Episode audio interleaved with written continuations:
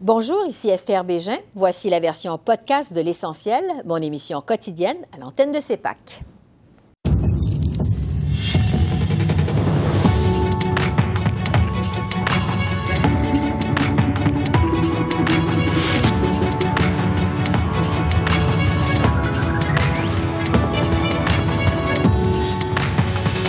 Ce soir, un autre rebondissement pour le projet de loi sur l'aide médicale à mourir.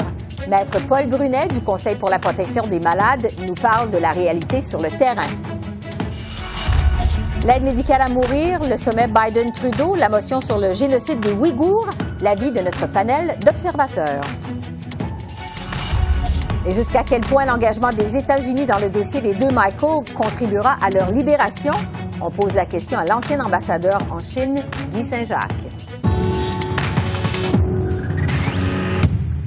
Bonsoir, Mesdames, Messieurs. Un nouveau développement dans le dossier du projet de loi sur l'aide médicale à mourir. C7 retournera finalement entre les mains des sénateurs. Ce va-et-vient entre la Chambre des communes et le Sénat doit en principe se terminer d'ici vendredi. Mais le ministre de la Justice, David Lametti, demande à la Cour supérieure du Québec un autre report dans ce dossier. C'est le quatrième. Le tribunal va entendre sa demande demain matin. Si Ottawa obtient cet autre délai, les parlementaires pourront alors se pencher sur la possibilité d'étendre l'aide médicale à mourir, notamment aux personnes qui souffrent de maladies mentales. Entre-temps, je parle de la réalité sur le terrain avec l'avocat Paul G. Brunet, qui est porte-parole du Conseil pour la protection des malades. Bonsoir, Maître Brunet. Bonsoir, Madame. On va vraiment de revirement en revirement avec le projet de loi C7 à Ottawa. On sait qu'au Québec, la Cour supérieure s'est déjà prononcée sur la question pour élargir l'aide médicale à mourir aux personnes dont la mort naturelle n'est pas éminente. Je me demandais d'abord, euh, est-ce que ça vient compliquer le travail des médecins euh, qui offrent l'aide médicale à mourir? Et est-ce qu'il y a des impacts pour les patients? Ben, j'ose présumer, je ne suis pas médecin, je suis avocat, mais j'ose présumer que les médecins euh, continuent de travailler avec la ligne la plus importante, l'orientation la plus importante que la Cour supérieure a accordée aux patients, c'est-à-dire que maintenant, si vous respectez les 23 ou 24 critères et conditions de la loi québécoise sur l'aide médicale à mourir, vous avez le droit maintenant non seulement de la demander lorsque vous êtes mourant, mais beaucoup mieux, beaucoup plus dans notre avis, avez-vous le droit de la demander dès que vous rencontrez les conditions, même si vous n'êtes pas à l'article de la mort, même si votre mort n'est pas prévisible comme euh, le Code criminel le prévoyait jusqu'à jusqu'au jugement de la Cour supérieure. Sur la question d'élargir l'aide médicale à mourir aux personnes qui souffrent de maladies mentales graves, euh, comme c'est proposé par le Sénat, est-ce que ça pose des questions éthiques selon vous? Probablement, parce qu'il s'agit d'une zone grise. Nous, notre position, c'est que, en tout cas, actuellement, le conseil d'administration du CPM n'acceptera et ne supportera jamais que quelqu'un décide pour quelqu'un d'autre de sa mort. Alors, quand on parle de maladie mentale, encore faut-il que la personne soit encore apte. Dans le Code civil québécois, une personne est présumée apte jusqu'à ce qu'elle soit évaluée et déclarée inapte. Mm-hmm. S'il s'agit d'une personne qui est toujours apte, oui, on continue le même, la même orientation, le même courant qui est que quelqu'un qui rencontre les conditions de la loi, s'il est apte, c'est une des conditions de la loi, il a le droit de demander de l'aide médicale à mourir. Mais quand euh, le législateur au Sénat parle de maladie mentale, il faudrait s'entendre qu'il ne doit pas s'agir, en tout cas à notre, avis, selon nous, de quelqu'un qui est devenu inapte. Il faut que la personne soit pleinement consciente de ce qui lui arrive, de ce qu'elle veut faire, et surtout que personne d'autre qu'elle-même décide de ce qui lui arrivera. Oui, ça pose toujours évidemment euh, la question du consentement euh, éclairé. Euh, le ministre de la Justice du Canada, David Lametti, rejette la possibilité de pouvoir faire une demande d'aide médicale à mourir de façon anticipée avant qu'une personne ne soit plus capable de rendre cette décision de façon éclairée. quel pourrait être l'impact de ça sur les patients qui souffrent de la maladie d'Alzheimer, par exemple? Ben, c'est entre autres pour ce type de maladie-là ce type d'affliction qui agit progressivement sur la personne et au sujet euh, de laquelle des patients, des familles nous ont dit qu'ils devraient avoir le droit de décider d'avance que lorsque les conditions de la loi seront respectées, c'est-à-dire que leur maladie sera devenue irréversible et qu'ils souffriront autant physiquement que psychologiquement, ils devraient, même s'ils n'ont plus la capacité ou la, liberté de décider pour elles-mêmes, vu et si elles ont décidé d'avance que rendues à cet état, elles pourront obtenir euh, l'aide médicale à mourir. Moi, c'est ma position personnelle. Il y a un débat présentement au conseil d'administration qui n'est pas réglé, mais je crois que décider d'avance que quand on sera rendu à une étape où les conditions de la loi québécoise seront respectées, je pense que quelqu'un devrait avoir le droit d'avance de dire, d'indiquer et de, donner des directives que elle ou il veut la fin. Il ne faut pas que personne d'autre décide de quand vous allez vouloir mettre fin à vos jours, à condition que vous respectiez évidemment les conditions, l'encadrement légal prévu dans la loi québécoise. Parlez-nous de la situation actuelle maintenant sur le terrain. Est-ce que c'est difficile d'avoir accès à l'aide médicale à mourir au pays? Euh, est-ce que les ressources sont suffisantes? Comment ça se passe? À notre connaissance, du moins pour le Québec, mm-hmm. euh, sauf en de rares exceptions, avons-nous entendu parler que des gens, des malades, avaient de la difficulté à obtenir l'aide médicale à mourir? J'entends même qu'en certains lieux, dans certaines régions, on va l'offrir à la maison à titre de suivi ou de continuation de soins palliatifs à cause notamment de la COVID. Et surtout, le demandons-nous, comme d'autres familles nous l'ont demandé, que l'aide médicale à mourir soit offerte dans tous les endroits où on offre des soins palliatifs pour éviter aux patients d'être obligés d'être transportés à l'hôpital, imaginez-vous, pour obtenir l'aide médicale à mourir avec euh, la crise de la COVID et euh, comment dirais-je, le stress important euh, qui est vécu dans l'environnement des, hôpitaux québécois et canadiens, j'en suis certain. Oui, euh, ben, on sait aussi que, bon, c'est encore il y a encore des tabous autour de la demande de l'aide médicale à mourir.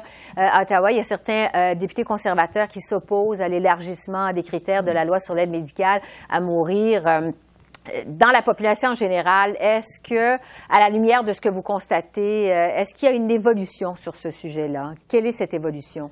Probablement. J'entends pratiquement plus d'objections euh, dans, dans, des lieux où euh, on pourrait s'y être objecté déjà.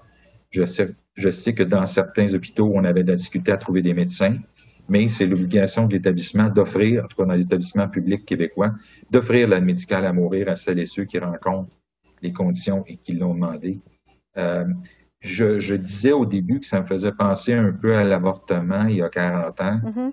Où on avait de la difficulté, il fallait faire de la pédagogie auprès des médecins parce que la loi, la Cour suprême, l'autorisait désormais. Une question, euh, comme vous le proposez vous-même, de culture euh, et, et, que la société a évolué. Maître Paul Brunet du Conseil pour la protection des malades, merci beaucoup. Merci à vous. Retour maintenant sur le sommet Biden-Trudeau. Euh, jusqu'à quel point l'engagement des États-Unis d'aider le Canada à sortir les deux Michael de prison en Chine euh, peut contribuer à leur libération?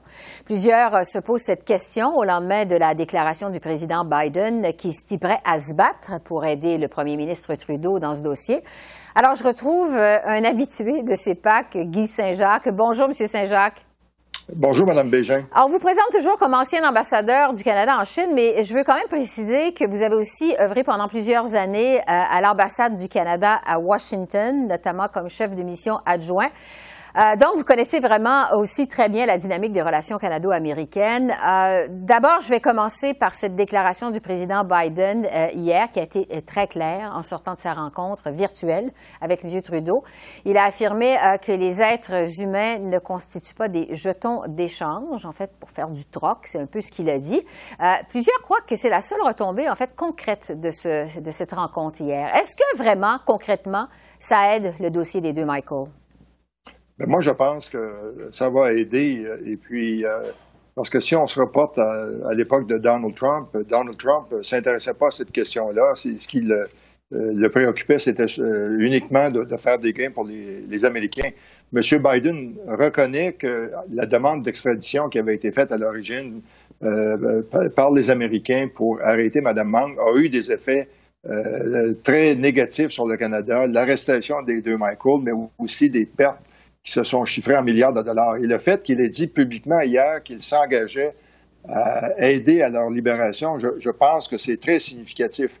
Bien sûr, euh, il faut comprendre qu'il y a un bras de fer actuellement entre la Chine et les États-Unis.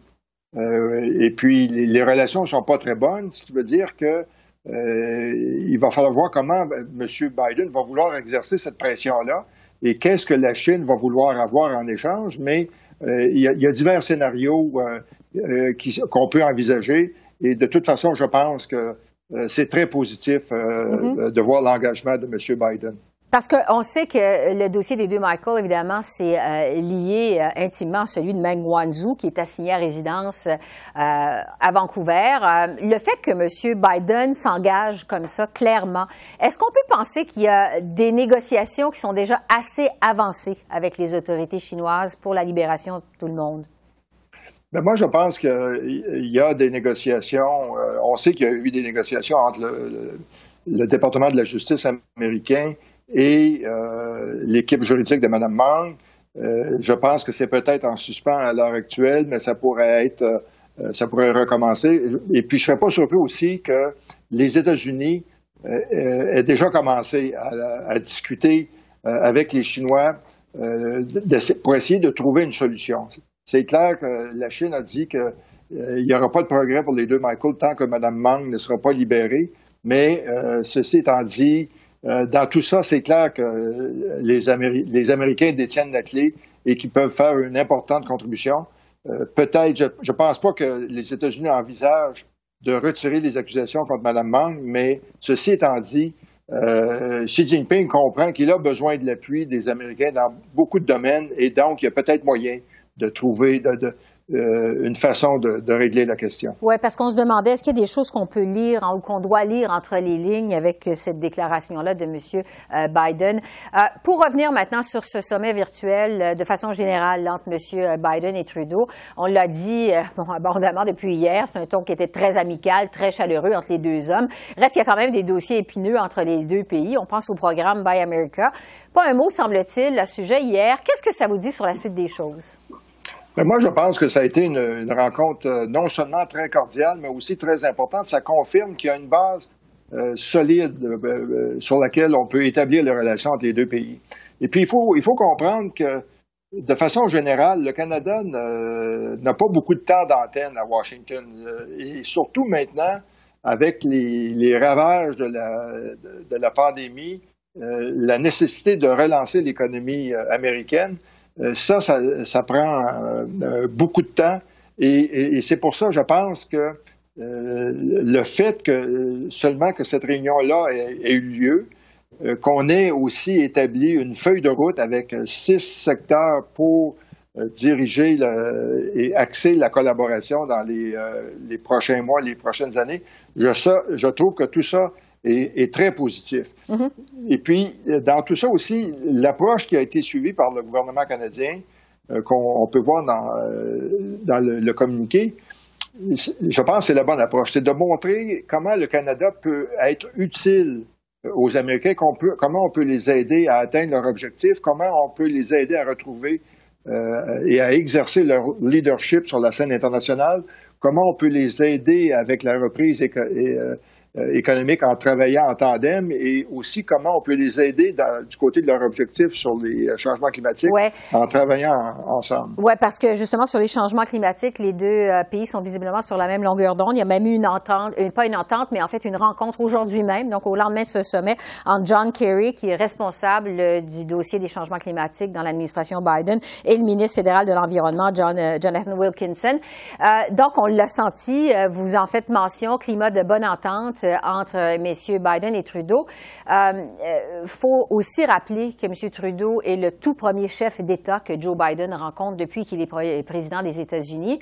Qu'est-ce qu'on doit penser du fait que les États-Unis n'ont toujours pas d'ambassadeur nommé au Canada?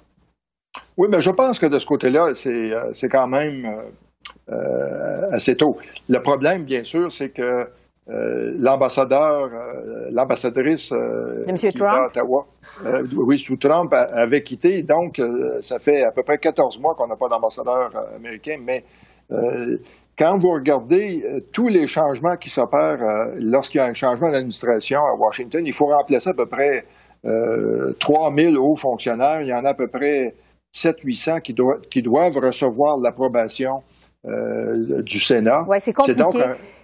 Oui, c'est un processus très lourd, puis il faut d'abord, puis M. Biden n'a pas encore réussi à faire nommer tous les membres de son cabinet c'est une question de priorité. Je dirais que d'avoir un ambassadeur euh, américain à Ottawa, c'est très important, mais ça tombe dans le deuxième groupe de priorités. Mais quand même, et en quelques secondes, est-ce que vous pensez que le président Biden devrait agir rapidement sur ce front-là? Nommer un ben, ambassadeur aux États-Unis, au Canada. Je, pense qu'on devrait avoir du progrès bientôt. Et puis, euh, euh, bien sûr, c'est ça, il ne faut pas se faire d'illusions. Vous avez fait mention tantôt de problèmes de protectionnisme on va toujours faire face avec des problèmes de protectionnisme. Euh, Buy American, c'est pas gagné, mais euh, je pense que le ton est donné pour bien lancer cette relation-là. Maintenant, il faut continuer avec les efforts pour faire du rayonnement aux États-Unis, pour continuer. Le gouvernement fédéral devrait travailler euh, avec les provinces pour une stratégie conjointe pour essayer d'avoir le maximum d'influence aux États-Unis, puis aussi cultiver des relations mm-hmm. avec les groupes de millénarios les communautés afro-américaines et hispaniques qui ont joué un rôle important dans la dernière élection. Guy Saint-Jacques, je le disais tout à l'heure, vous êtes un habitué de ces PAC. Sachez que c'est toujours un plaisir de recevoir vos lumières. Merci beaucoup. Merci beaucoup. Bonne fin de journée. À vous aussi. L'aide médicale à mourir, ce sera justement notre premier sujet euh, ce soir avec notre panel d'observateurs que je retrouve toujours avec euh, beaucoup de plaisir. Marc-André, Richard et Farouk qui sont avec nous euh, ce soir. Bonsoir à vous trois. Bonsoir, Bonsoir. Bon, vraiment, sur une médicale à mourir, on y va de rebondissement en rebondissement. Euh, Marc-André, d'abord, euh, on sait que les conservateurs sont contre euh, cette idée d'élargir l'aide médicale à mourir aux personnes qui souffrent de santé mentale parce que ça fait partie, entre autres, des questions qui sont soulevées. Je vous demanderais, pourquoi pas la santé mentale? Ben effectivement, ben, je, pense, je, pense que du côté des conservateurs, c'est un enjeu qui, qui divise le caucus n'a pas voté de la même façon sur le, sur les, dans les différentes étapes du projet de loi. Euh, donc, c'est un enjeu qui est là. Euh, on a vu également le Sénat qui a, présenté également des recommandations. Et ce qu'on voit présentement, c'est que le gouvernement va être en mesure d'avancer avec l'appui du, Bloc québécois. Donc, euh, je, ne penserais pas, Esther, qu'on va assister à une game de ping-pong entre la Chambre des communes et le Sénat. Mm-hmm. On a vu dans le passé qu'à un moment donné, les sénateurs reconnaissent que les députés sont élus, mais ils ont fait leur travail, ils l'ont quand même bien fait et ils ont renvoyé leurs recommandations à la Chambre des communes et présentement, c'est aux députés de décider qu'est-ce qu'ils font avec euh, ces recommandations-là suite euh, à la décision du gouvernement fédéral. Euh, Richard, Marc-André vient de le dire, le Bloc québécois appuie les libéraux dans ce dossier de l'aide médicale à mourir. C'est quoi au juste la position du Bloc québécooi depuis le tout début? Là? Ben, écoutez, d'abord, sachant que la Cour supérieure du Québec a donné une date butoir qui est le 26 février 2021, on s'entend vendredi prochain, pour euh, en arriver à une solution pour euh, respecter les gens qui attendent depuis si longtemps euh, ce projet de loi-là pour leur permettre d'agir selon leur bonne conscience. Euh, de faire en sorte de jouer une partie de, de, de ping-pong, comme disait euh, Marc-André tantôt. J'espère que non. Euh, j'espère que l'obscurantisme de certains esprits vont être dégagés dans, au Parti conservateur et que ça n'empêchera pas le gouvernement ainsi que l'opposition, qui est le, Bloc québécois, de faire avancer ce projet de loi. J'espère que le NPD va faire de même. Euh, parce que son discours qui est de parce que ça vient du Sénat, on ne devrait pas prendre ces amendements-là. Pour une fois que le Sénat sert à quelque chose de positif, il faut absolument aller de l'avant. Donc, c'est dans le respect des gens qui euh, sont touchés par ce projet de loi-là. Pour ce qui est de la maladie mentale, écoutez, dans le projet de loi, il y a un comité pour l'étude des cas qui vont être mis euh, en lumière. Et le fait qu'on se retrouve avec cette, cette solution, euh, fait en sorte que le projet de loi a toute sa place pour progresser, pour être adopté le plus rapidement possible. Farouk, euh, en attendant les développements sur ce projet de loi, donc peut-être d'ici vendredi, euh, ça va être quoi la stratégie du NPD dans le dossier? Oui, c'est difficile à voir jusqu'à date. Je crois qu'ils doivent encore en discuter en caucus. Euh, euh, Marc-André l'a mentionné, c'est un sujet délicat, même à l'intérieur de, de, de, caucus de formation progressiste. Mais en principe, le NTD est pour l'élargissement hein, le plus possible de ce droit euh, à la dignité et à la vie, euh, qui se répercute au droit à la mort. Donc. Euh, et donc, ça devrait être dans ce sens-là. Je crois que le, les tergiversations internes sont plus liées un peu à ce que, à ce que le bloc a eu comme débat interne aussi similaire, c'est-à-dire que ça va pas aussi loin qu'on le veut, mais c'est un, un, pas en avant, donc est-ce qu'on vote pour? Euh, ça va être ce genre de, de, débat interne qui va avoir lieu au NPD, puis on va le savoir bientôt. Euh, par contre, le débat sur l'aide médicale à mourir, pour moi, soulève un autre enjeu important, mm-hmm. euh, plus de principes et qui pourrait mettre euh, le gouvernement Trudeau éventuellement en, en, contradiction sur un autre sujet. Puis ça va me prendre juste quelques secondes pour l'expliquer, cette contradiction. Mais le, le projet d'aide médicale à mourir, essentiellement, c'est un équilibre entre un droit individuel garanti par la Charte, donc le droit à la vie, et euh, un droit collectif, donc de protéger les personnes vulnérables. Euh, le choix que M. Trudeau a fait, c'est de protéger plus, c'est-à-dire de brimer le choix individuel, tel que Larry Carter l'a mentionné, c'est pour ça que c'est inconstitutionnel, donc de, permettre de, brimer ce droit, de limiter ce droit individuel au nom de la protection euh, des personnes vulnérables, donc des personnes euh, atteintes de maladies mentales ou qui veulent faire des demandes anticipées. Bon, c'est un choix gouvernemental légitime, mais ce que je veux dire où la contradiction peut avoir lieu, c'est que cet équilibre entre droit individuel et droit collectif va avoir lieu également dans un débat bientôt sur la loi 21, la laïcité, qui est aussi un débat sur le droit individuel de, de, la liberté de religion et droit collectif à la laïcité. Et dans ce débat-là, dans cet équilibre-là, M. Trudeau prend le côté du droit individuel, mais dans le côté de, de l'aide médicale à mourir, M. Trudeau prend plutôt l'équilibre du droit collectif. Et donc, mm -hmm. c'est une contradiction qu'il devra composer euh, bientôt, parce que je suis sûr que la loi 21 va se rendre jusqu'à la Cour suprême. Oui, bon, euh, ça met la table dans ce dossier de l'aide médicale à mourir en attendant euh, les prochains développements, les prochains rebondissements, peut-être d'ici vendredi. On va revenir entre-temps sur la rencontre virtuelle entre le président Joe Biden et le premier ministre Trudeau hier. bon, au-delà des apparences, Marc-André, je vais aller tout de suite à vous. Les conservateurs jugent que les impacts sont minces. Qu'est-ce que vous en pensez? Ben, on a vu, je pense, hier dans la rencontre entre M. Trudeau et M. Biden, beaucoup de sourires. On était content d'être là, on était content d'être heureux de partager ça. Mais il reste néanmoins que beaucoup de dossiers qui ne sont pas réglés, peu importe le changement d'administration. Et c'est un peu la, critique qu'on peut attendre des conservateurs et qui, qui, est fondée parce que présentement, euh, effectivement, on a un nouveau. Euh, un nouveau propriétaire de la Maison-Blanche, mais est-ce que le protectionnisme est encore là? Tout à fait. M. Biden a, signé un décret exécutif dans, dans, les premières heures de sa présidence euh, sur le Buy American et c'est un risque qui plane euh, sur euh, la tête des entreprises québécoises et canadiennes. Également, euh, qu'on les entend parler dans leurs déclarations, dans leurs feuilles de route qui vont faire la lutte à la COVID-19. J'ai pas entendu M. Biden hier qui, allait nous aider avec l'approvisionnement de vaccins.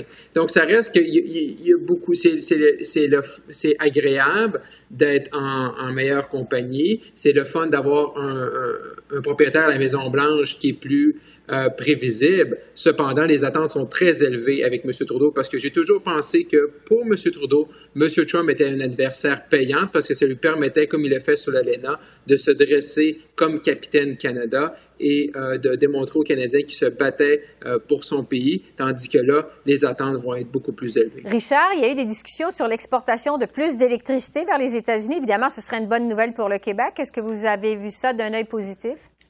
Bon, écoutez, euh, effectivement, ben, c'est déjà quelque chose qui existe, hein, mais là où il faut euh, être heureux d'une chose, c'est qu'on a pu M. Trump dans le décor politique, là, qui était une personne très lourde à, à gérer pour les États-Unis et très imprévisible pour la communauté internationale. Le protectionnisme américain demeure. Hein, le Buy American Act pour le locataire de la Maison-Blanche, c'est une euh, réalité très forte. C'est un aspect dont les Américains se targuent.